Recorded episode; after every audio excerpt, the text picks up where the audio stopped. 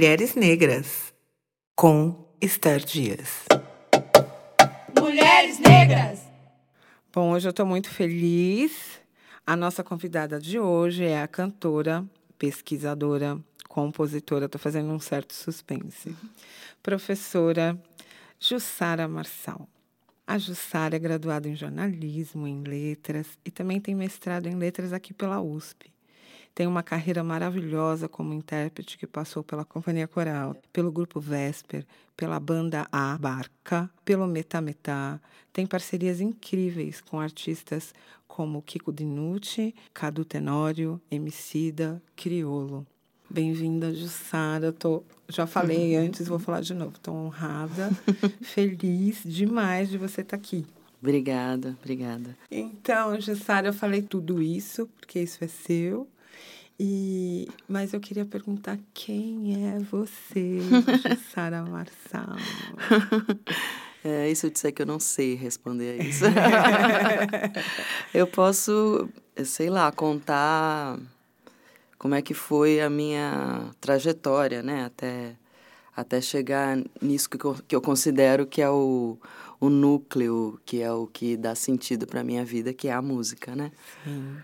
Então eu acho que dá para falar, para começar, assim, que eu não tenho na família nenhum músico. Uau! Ou melhor, eu tenho um tio é, falecido que tocava saxofone. Mas, tio, tio Tão, tio, era Sebastião, a gente chamava ele de tio Tão. E ele tocava saxofone, mas ele também era técnico em refrigeração. E aí, para você ter, né, a medida uhum. de como as coisas funcionavam para gente que não tem muita oportunidade da vida, esse meu tio, ele tocava nas horas vagas. Era aquela coisa de é, a música é uma coisa muito irregular, não é carreira para ninguém, não é respeitável. Uhum. Então, ele, como homem respeitável, que era, entre aspas, né? No, no sentido de. Não, não dá para considerar. É, a respeitabilidade de uma profissão por aí, mas Sim. é assim que se via. E aí ele, durante todo o dia, trabalhava numa, numa loja, então, que ele tinha de conserto de geladeiras. E, e só é, aos fins de semana que ele podia pegar o seu saxofone e, e assim, viver a, o amor que ele tinha pela música, né? Então, é, aí dá para você já ter uma ideia de como a música era vista pela minha pela família. família. Uma família pobre do, do Rio de Janeiro, é, Baixada Fluminense, ou seja, um lugar de muita pobreza, muita dificuldade.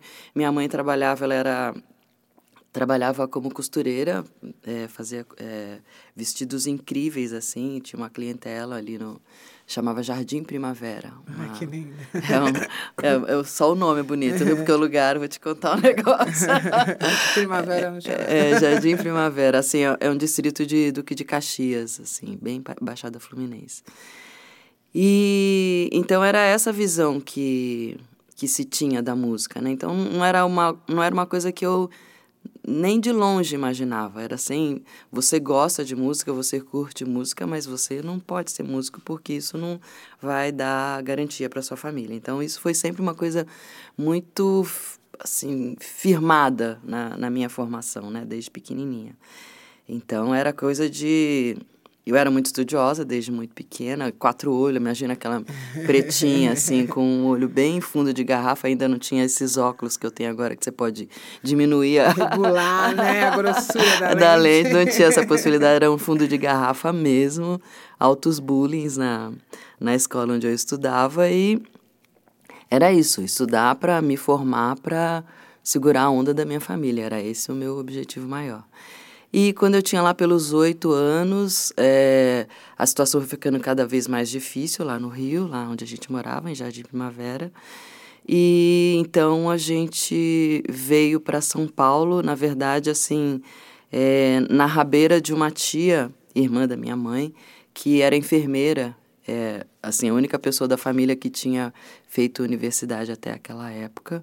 E essa tia enfermeira era, assim, a pessoa que tinha a possibilidade de ajudar as pessoas mais próximas, então minha mãe veio meio que na cola dela para conseguir um emprego e tal, e meu pai também. Meu pai trabalhava em navio, Ah, ele era cozinheiro e ele começou trabalhando em, em ele começou trabalhando como garçom ainda moleque ali na, na zona portuária do Rio de Janeiro e aí conseguiu um emprego no, no navio começou a trabalhar desde a, do, do cargo mais simplório até se tornar cozinheiro então ele viajava na marinha mercante cozinhando para um monte de gente. Então era essa a configuração da minha família, né, no Rio.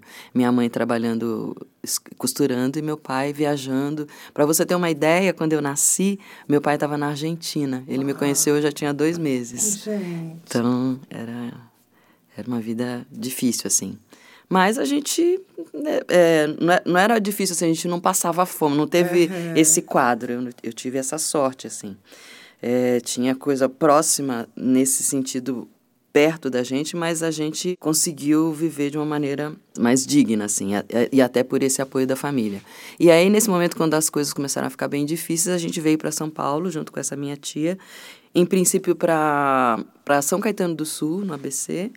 Ficamos lá um tempo e logo na sequência essa tia foi para São Sebastião, no litoral norte, sempre pelo movimento de trabalho. Então, ela trabalhava no, no Heliópolis, foi onde a minha mãe eh, se, eh, se encaixou também, começou a trabalhar lá no INSS, na época INPS. ela começou a trabalhar no Hospital Heliópolis e aí minha tia foi para São Sebastião e minha mãe, na sequência, pediu eh, transferência e foi trabalhar no INSS de São Sebastião. Meu pai, a essa altura, já estava se aposentando e aí foi trabalhar na Petrobras, lá, no rebocador da Petrobras, que lá tem um, um porto bem importante, né, em, em São Sebastião. Esse trajeto até aí foi ali, eu tinha os meus 16, 17 anos. Então eu saí de lá para vir para São Paulo, morar com uma madrinha minha que morava em São Caetano, que ficou em São Caetano também uma das pessoas que faziam parte desse grupo de irmãs, uma ajudando a outra, né? Então eu vim para morar com essa tia para fazer o terceiro colegial junto com cursinho para entrar na faculdade. A única chance que eu tinha de fazer faculdade era entrar numa faculdade pública. Não havia possibilidade de, de pagar ensino, né? Então eu vim com essa tarefa, essa determinação para conseguir. E aí consegui, é, entrei em matemática na USP. Na época, a ideia era fazer computação, porque era a carreira que estava momento, despontando, exatamente. Isso aí é década de 80. Então a carreira estava despontando, então era, era assim uma possibilidade de uma, de uma profissão com um salário né, legal, que eu pudesse segurar a onda da família e tal. Então era esse o meu objetivo. Só que eu entrei então na matemática e tal. ah, e logo no primeiro semestre eu vim morar eh, aqui em São Paulo num pensionato para moças. ali na Rua Bahia. É, também é, com um grupo de amigas que vieram também para cá de, de São Sebastião e tal. Então era é, um pensionato em, em que no- nos quartos é, viviam, conviviam essas amigas, que vieram de lá. E a Rua Bahia é bem perto da, da FAAP, Sim. que é uma faculdade paga, né? Uhum. E uma das meninas de- desse quarto que eu morava lá no pensionato estudava na FAP. Era a Vilma, né? Vilma Tonelli, super querida, assim, amiga. Aí o que acontecia? Eu vinha para a USP, para a faculdade de matemática durante a semana, e aos sábados eu ia com, a- com essa minha amiga Vilma para o coral da FAP Uau. que era aberto à comunidade, quem morava Aham. pro- perto. E aí, o, o coral era muito mais legal que qualquer coisa que eu fazia. Então, é, o bichinho ali da, da possibilidade de, de viver né, o canto, de poder cantar, de entender mais de música, de estudar música, pela primeira vez apareceu de uma maneira concreta. Porque até então era o gostar de música. Sim. Eu, quando criança, eu brincava de fazer música, brincava de fazer show, eu decorava a música com inglês inventado. Eu sempre tive muita ligação com a música. Minha mãe sempre foi muito musical, de ouvir rádio, de cantar super bonito também. Meu pai adorava dançar. Tem, tem uma ligação com a música, mas profissionalmente era uma coisa como isso que eu te falei, que Aham. não É é, um não é para tabu, mim. né? Não Não, é para mim. Exatamente, hobby. Você pode ter um hobby música, mas não trabalhar com isso. E aí, no coral da FAP, foi esse encontro maravilhoso com a possibilidade de cantar. E a matemática foi ficando cada dia mais longe. Era um negócio que eu, eu não conseguia me ver trabalhando com aquilo o resto da vida. Então eu chegava no quarto lá do pensionato e tinha que fazer as experiências de matemática com pêndulo.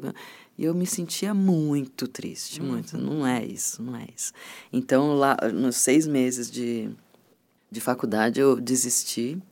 E aí foi uma crise, a crise que eu percebi depois que era mais minha do que dos meus pais, uhum. porque eu cheguei em São Sebastião cheia de é, crises, de, de temores para notificá-los que, olha, eu não vou conseguir fazer matemática, todas, todas aquelas esperanças, aqueles planos foram por água abaixo. E, e aí eu cheguei chorando para contar para eles e eu lembro que meu pai falou para mim, mas por que, que essa menina está chorando tanto? então, para eles era muito mais tranquilo. Sim. assim. Para mim, é, é, eu tinha uma carga de, nossa, eu vou levar a família. Uhum. E era uma loucura, porque não é você doente, você não leva ninguém para lugar nenhum, né? Nem você, nem ninguém à sua volta. E a expectativa deles nem era tão É, alta, nem era assim, era, é. né? Eles queriam que eu ficasse, ficasse bem, bem, né? E aí me apoiaram super nessa mudança, então eu é, aí nesses seis meses que seguiram desse primeiro ano, eu ainda fiz um cursinho para lembrar um pouquinho de, da, da matéria e prestei de novo, prestei jornalismo aqui na ECA, aqui na ECA. e aí entrei no, na ECA em 82, 81, 82, exato. E aí comecei a fazer o curso e já no segundo ano percebi, não é jornalismo também. Ai, caramba! Ai, o que faz falta de um, de um tratamento vocacional. então, foi isso que aconteceu. No segundo ano, eu lembro que eu participei numa reunião de pauta na Folha de São Paulo. O Otávio Frias Filho, acho que estava é, dirigindo e tal. E aí... É, eu vi o, movimento do jornal, como é que funcionava, né? Desde do, da reunião de pauta até.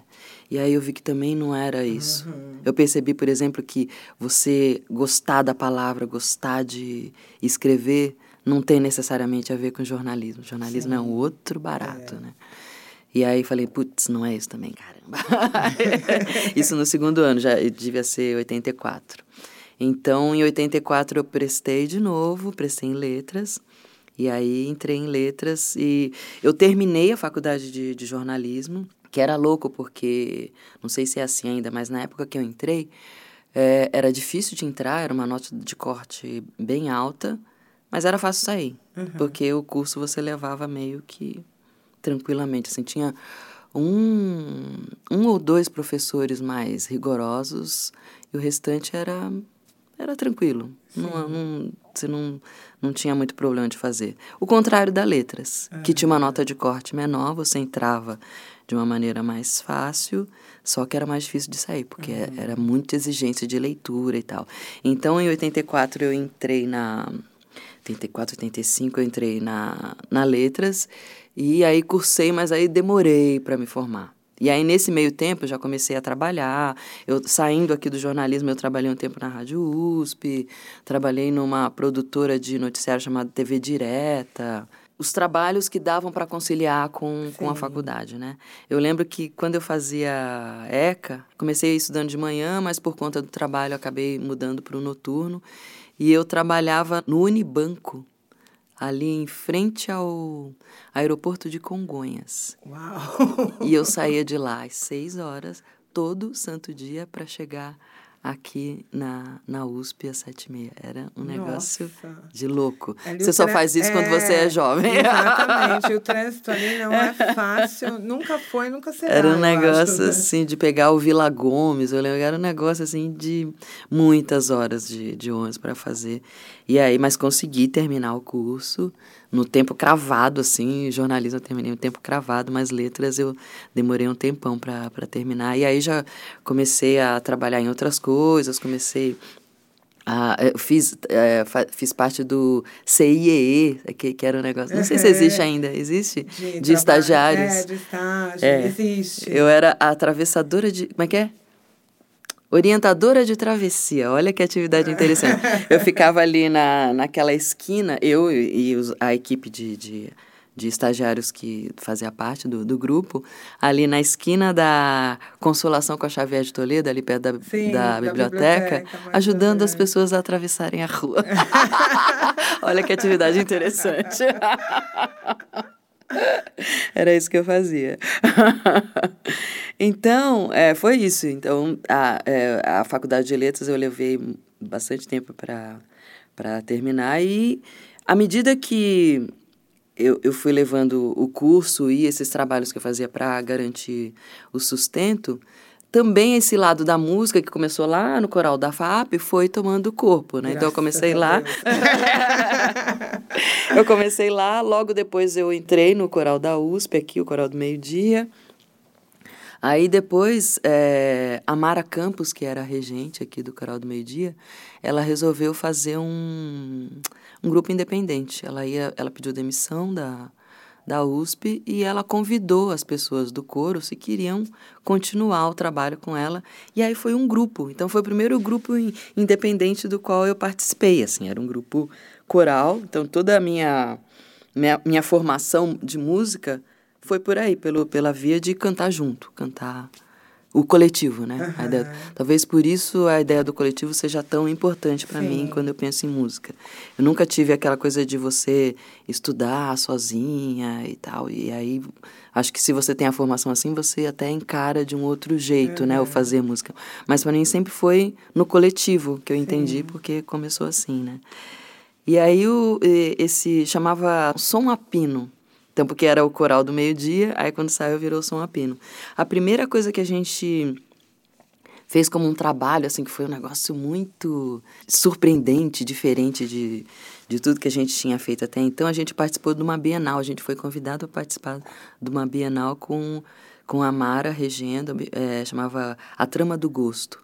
Então a gente fez um espetáculo inteiro de eh, poesia concreta musicada. Então, Damiano Cotzella, tinha um monte de, de compositores que pensaram as músicas de Haroldo de Campos, né? Décio Pignatari, num formato coral. Então foi, era um espetáculo super bonito e a gente fez parte da, da Bienal. Então, a primeira vez que eu, né, fui contratada.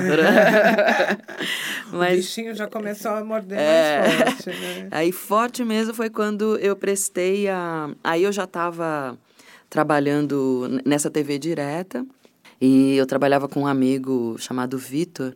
A gente dividia ali o plantão, a gente fazia rádio escuta e tal.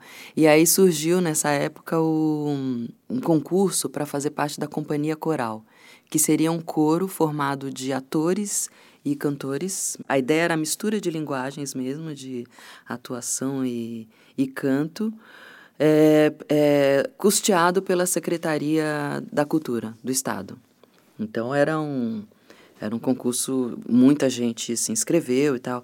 E esse amigo falou: Nossa, eu vou lá, vamos, Ju? Eu falei: Não, imagina, tem a menor chance, não, não, não, não é pra mim aquela coisa. E aí, e aí ambos prestamos, eu entrei, ele não. Ai, olha só. e aí a companhia coral foi o primeiro de verdade trabalho assim. Eu recebia para ensaiar, então Gente, maravilhoso. isso aí já era o quê? 88, 89. Já acho que a gente estreou em 89. Então era aquela coisa de é, perceber a possibilidade de não é possível trabalhar com isso, você ganhar com isso. É claro que é mais irregular do que aquele sonho da computação que, né, de Bill Gates, né? esquece Bill Gates, querida. Mas é, era palpável. Sim. Então, mas era aquela coisa, eu, eu mantinha esse caminho aberto e descobrindo as possibilidades de se trabalhar com isso, mas mantinha aquele trabalho Uhum. regular ali para manter a, a, a renda, né? Então, continuei trabalhando na, na rede direta, continuei, aí comecei a dar aula na Unip à noite, e aí o dar aula na universidade foi bom porque era um horário mais flexível. Sim. Eu dava aula quatro dias por semana, tinha os fins de semana livre, então era uma coisa que dava espaço para essas né, incursões no mundo da música. Então teve a companhia coral, na companhia coral eu conheci a, a Sandra, super comadre, que, que faz parte da minha vida musical até hoje, mas a gente se conheceu na companhia coral. E aí, logo na sequência, a gente conheceu as meninas que formaram o grupo Vesper. Sim. A gente participou de um, de um teatro infantil, infanto-juvenil, e aí foi esse encontro de, de interesses, né? Então a gente resolveu formar um, um grupo vocal feminino, que é o Vesper. Nenê, a Mazé e a Ilka Sintra, as irmãs, Ah, sim, a Mônica três. Tilly e a Sandra Ximenes. Aí a gente formou o Vesper. Com o Vesper, a gente teve a primeira experiência de gravar um disco, assim, independente. Juntamos dinheiro, pedimos dinheiro emprestado para quem tivesse do lado que pudesse ter. e gravamos o primeiro disco. Então, você vê que é sempre tudo muito Aham. construído aos pouquinhos, um trabalho de formiguinha Sim. mesmo, né? Pouco por conta da, da, da realidade que eu vivia. Não Aham. dava para eu falar, ah, vou bancar o meu primeiro. Não, Aham. tem, não tinha. Não tinha. Então, não... E era muito mais difícil. Era né, muito mais caro. é. A gen- eu lembro que a gente pediu um empréstimo para um amigo que era diretor do Itaú na época e tal. E aí ele emprestou, era uma grana, assim, a gente pagou durante anos para ele pra conseguir. Não Porque, boninho, não. é, você pagar um estúdio, as horas de estúdio era tudo muito caro. Hoje em dia você, por exemplo, atualmente eu estou preparando o meu disco novo com o Kiko, a gente faz todo o trabalho de produção em casa, Sim. na casa dele. Tem lá o equipamento, tem lá o computador, o, o programa de gravação e a gente vai fazendo tudo lá. As bases estão todas sendo construídas lá. Na época lá que a gente gravou, nossa, isso era impossível. Impossível, né? Impossível. Também um equipamento desse para levar para casa devia ser Né, exatamente, não para pagar em tinha. 10 anos, né, o amigo. Então foi essa, essa construção muito paulatina, sempre em busca desse, desse lugar aí de fazer música, né? Fazer música no coletivo. Então é sempre foi o coro, foi o som a pino, foi o Vesper, eram seis, seis vozes, depois a Sandra saiu, cinco vozes, a gente ficou um tempão juntas.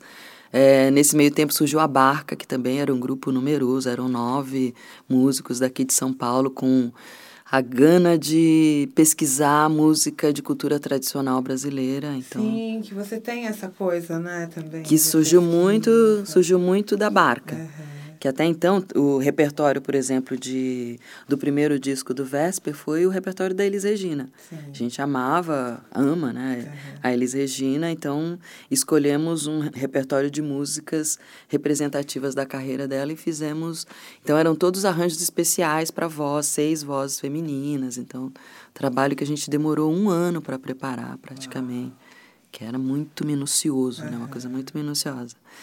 E já o, a barca não, era coisa de.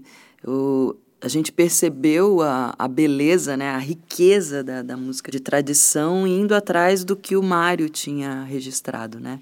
Tanto como diretor de, de cultura, mandando a missão folclórica para o Norte e Nordeste, e o, as coisas que ele registrou, os registros que foram, os livros que ele anotou, um monte de, de coisa, de música, de brincadeira.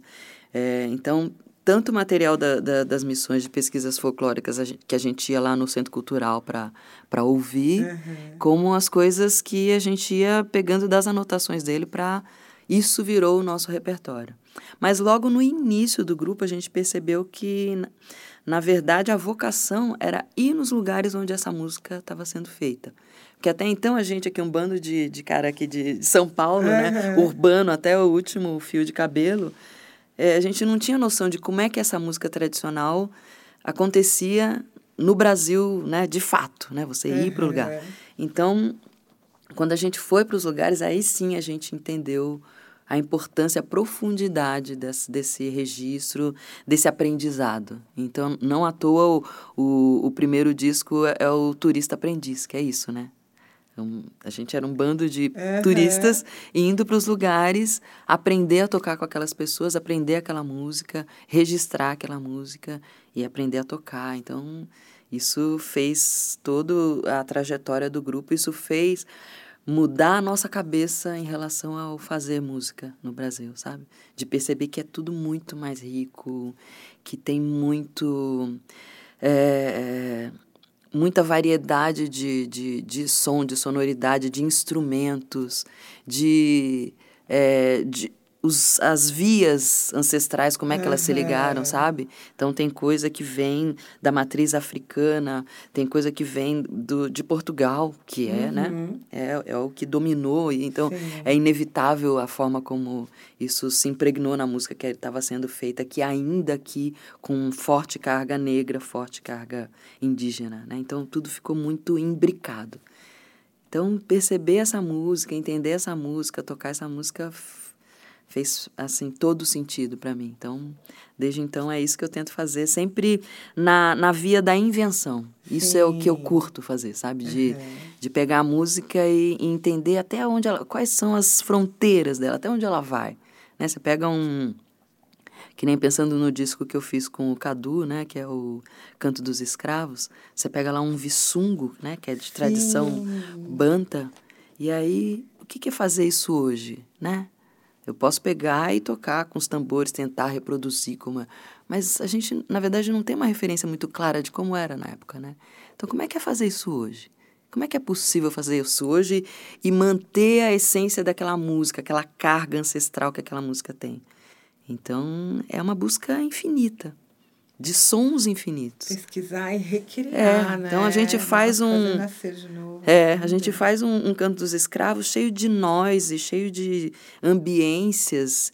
E eu ouço, e aquilo para mim é muito ancestral. Eu sinto a, a força da, da, do que era aquilo sendo cantado lá pelos escravos, eu sinto forte aqui quando eu canto, sabe? Sim. Então você conseguir, de alguma coisa, presentificar isso é, é assim, muito maravilhoso. é balsâmico. É, é um presente, eu te garanto. é um presente.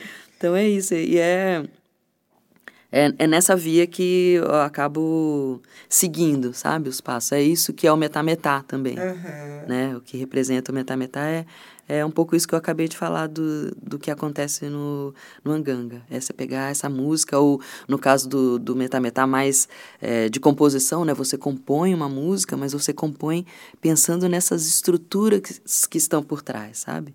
Quando eu conheci o Kiko, a coisa que mais me impressionou na, na composição dele é que ele fazia um canto para Obaluaê, por exemplo, e ouvindo podia ser um toque de um terreiro, de tão dentro, de tão é, respeitando as estruturas do, do, do ponto, sabe? Sim. Então eu achei isso muito, muito especial e, e desde então a nossa afinidade só Só aumenta. Só aumenta. né? Também, não, não quero ser repetitiva, mas oxalá, que bom.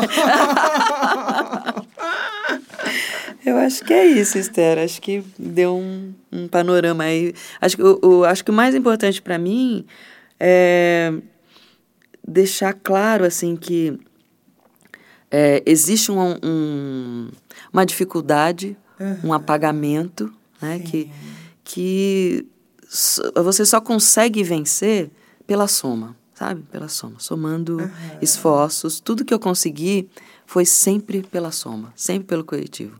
E tudo que eu vejo acontecer de, de forte, de, de bonito hoje em dia, no campo da arte, em outros campos também, mas falo da arte porque é onde Sim. eu atuo, é, é na ideia do coletivo.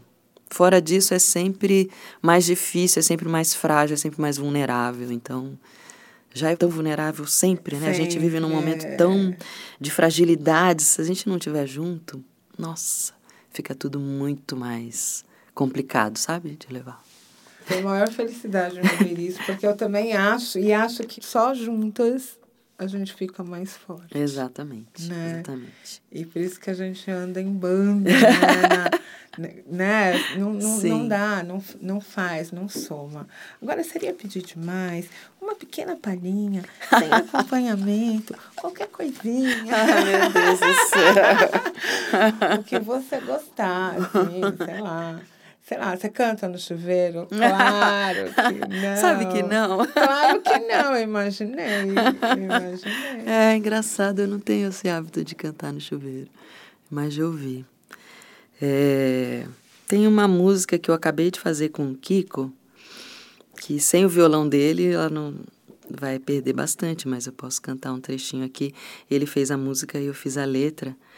É uma música louvando a Ziamil Chorongá. Então, vou cantar um trechinho dela, que é assim. Colofé, ó mãe ancestral matriz, pena, escama, transmutação, feiticeira desde o céu a raiz, Yami Oxorongá.